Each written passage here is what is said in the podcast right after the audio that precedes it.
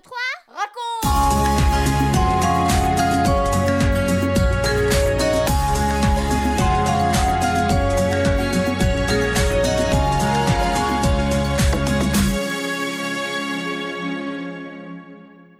Bonjour les filles, bonjour les garçons, bonjour les parents et tous les amis.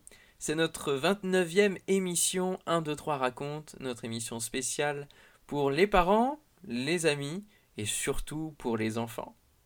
Je ne sais pas si tu aurais voulu vivre à l'époque de Jésus.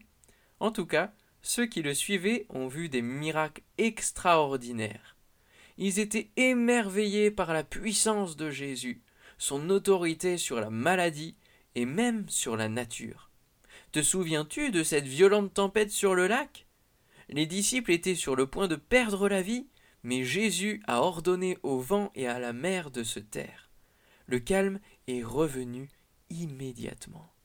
Les disciples étaient stupéfaits.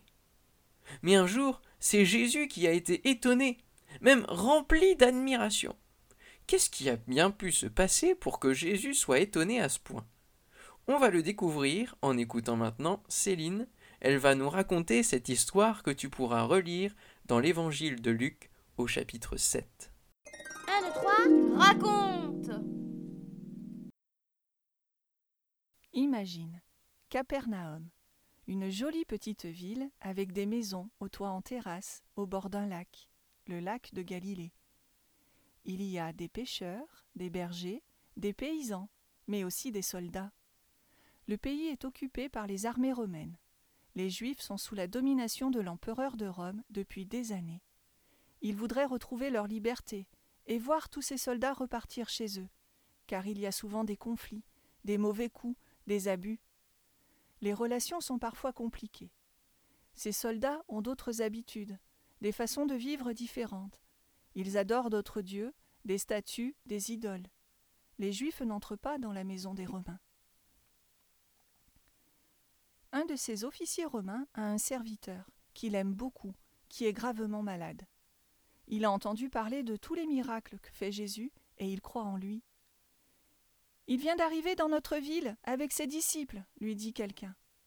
Aussitôt, il fait appeler quelques responsables juifs. Allez voir Jésus, leur dit-il, et demandez-lui de ma part de venir chez moi pour guérir mon serviteur. Ils s'en vont donc trouver Jésus. Jésus, nous venons de la part de l'officier romain. Il te prie de bien vouloir venir guérir son serviteur, qui est sur le point de mourir. On te demande vraiment de venir chez lui. Il mérite que tu lui accordes cette faveur. Il aime notre peuple. Il a même fait construire à ses frais notre synagogue. Viens avec nous. J'irai et je le guérirai, leur répond Jésus. Ils se mettent en route. Ils ne sont pas bien loin de la maison quand un groupe d'hommes arrive à leur rencontre. Ce sont des amis de l'officier. Ils ont un message pour Jésus. L'officier nous a envoyés pour te dire Ne te donne pas tant de peine pour venir chez moi, car je ne mérite pas que tu entres dans ma maison. D'ailleurs, c'est pour cela que je n'ai pas osé venir moi-même te trouver. Mais dis un mot, et mon serviteur sera guéri. Car moi, je suis soumis à des supérieurs, et j'ai des soldats sous mes ordres. Et quand je dis à l'un Va, je sais qu'il ira. Quand je commande à un autre Viens, il vient. Quand je demande à mon serviteur Fais ceci, il le fait. Jésus, ce n'est pas la peine de te déplacer. Dis seulement un mot, et mon serviteur sera guéri. À l'écoute de ces paroles, Jésus est rempli d'admiration pour cet officier. Il ne peut pas le cacher. Il se tourne vers la foule qui est là et il leur dit Vraiment, je vous l'assure, nulle part en Israël je n'ai trouvé une aussi grande foi. Je vous le dis, des gens viendront en foule de tous les pays. Ils croiront en moi et ils seront sauvés. Ils iront au ciel. Et ceux qui n'auront pas la foi, ils n'y entreront pas. Puis Jésus dit aux amis de l'officier Vous pouvez retourner chez l'officier. Ce qu'il m'a demandé avec foi pour son serviteur va s'accomplir. Arrivé à la maison, il trouve le serviteur en parfaite santé, comme Jésus l'avait dit.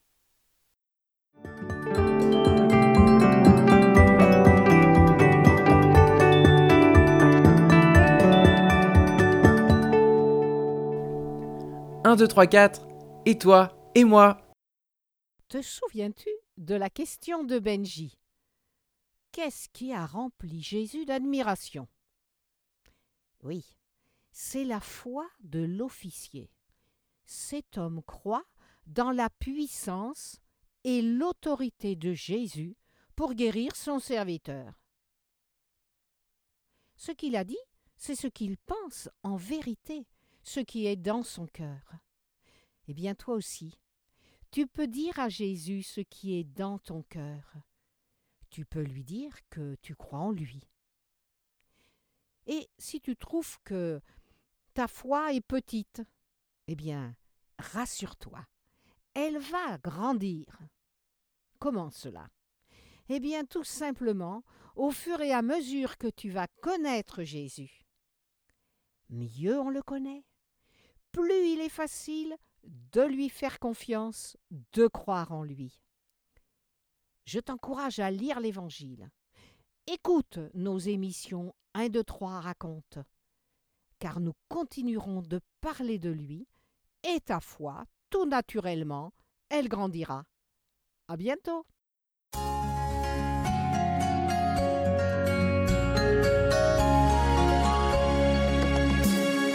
4, 3, 2, 1 et nous les parents.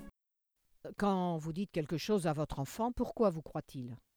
Bah, Parce que vous êtes ses parents. Il vous connaît. Il sait que vous lui dites la vérité. Il a confiance en vous. Quand vous lui faites une promesse, il croit que vous pourrez et que vous allez la réaliser. Vous allez la tenir. L'enfant fait confiance naturellement. Il ne doute pas de votre parole et sa confiance vous réjouit. Tout aussi naturellement, nos enfants sont disposés à croire en Jésus. Pour cela, ils ont besoin de le connaître de mieux en mieux. Qui il est, ce qu'il dit, ce qu'il fait, ce qu'il promet.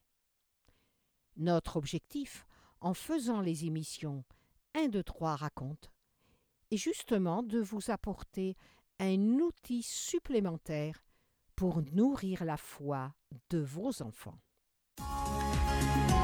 Vous venez de suivre l'émission 1, 2, 3 raconte avec Françoise et Michel Zanellato, Benjamin Lamotte, Céline Girardi, Baptiste Roland, Erwan, Yuna et la collaboration de Vital Radio ainsi que 365histoire.com. Si vous avez aimé cette émission, n'hésitez pas à la partager autour de vous. À bientôt!